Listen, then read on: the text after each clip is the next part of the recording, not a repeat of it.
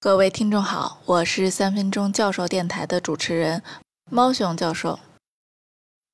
本节课我们介绍最著名的机器学习方法之一——支持向量机，简称 SVM。在之前介绍的分类方法中，二元分类标签都是一和零；而在支持向量机的类别中，标签是正一和负一。支持向量机需要通过计算找到一个分割超平面。什么叫超平面呢？在二维的坐标系里，超平面是一条线；在三维的坐标系里面，超平面就是一个平面；在更高的维度里，超平面就是在 n 维空间里的一个 n 减一维的东西。支持向量机里，分割超平面。就是能够区分两类数据的一个决策边界。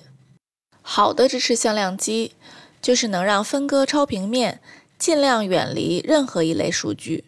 如何判断是否远离？用 W 转置乘以数据 x，再加上一个常量 b，就定义了数据 x 到决策边界的距离。这个距离与数据 x 的标签。就是刚说的正一或者负一相乘，得到的结果大于零，代表分类正确；小于零，那么分类错误。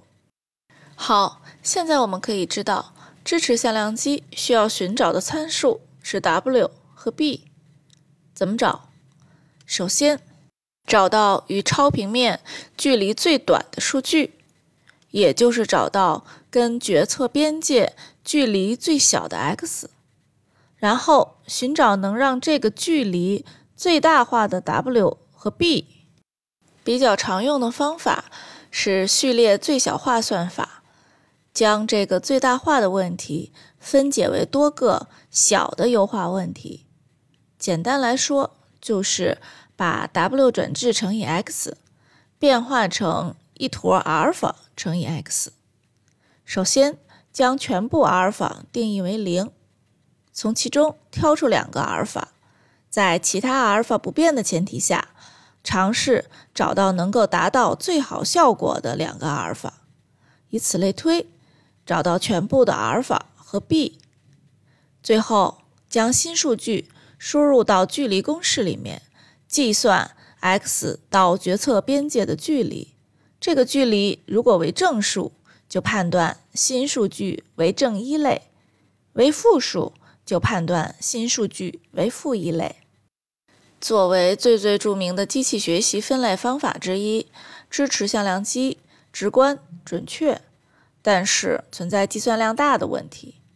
明天介绍的 AdaBoost 采用三个臭皮匠赛过一个诸葛亮的方法，选用了一堆弱智分类器，凑在一起也能成为一个效果很好的分类器。避免了支持向量机的计算量的问题。有任何问题，请联系猫熊教授。明天见。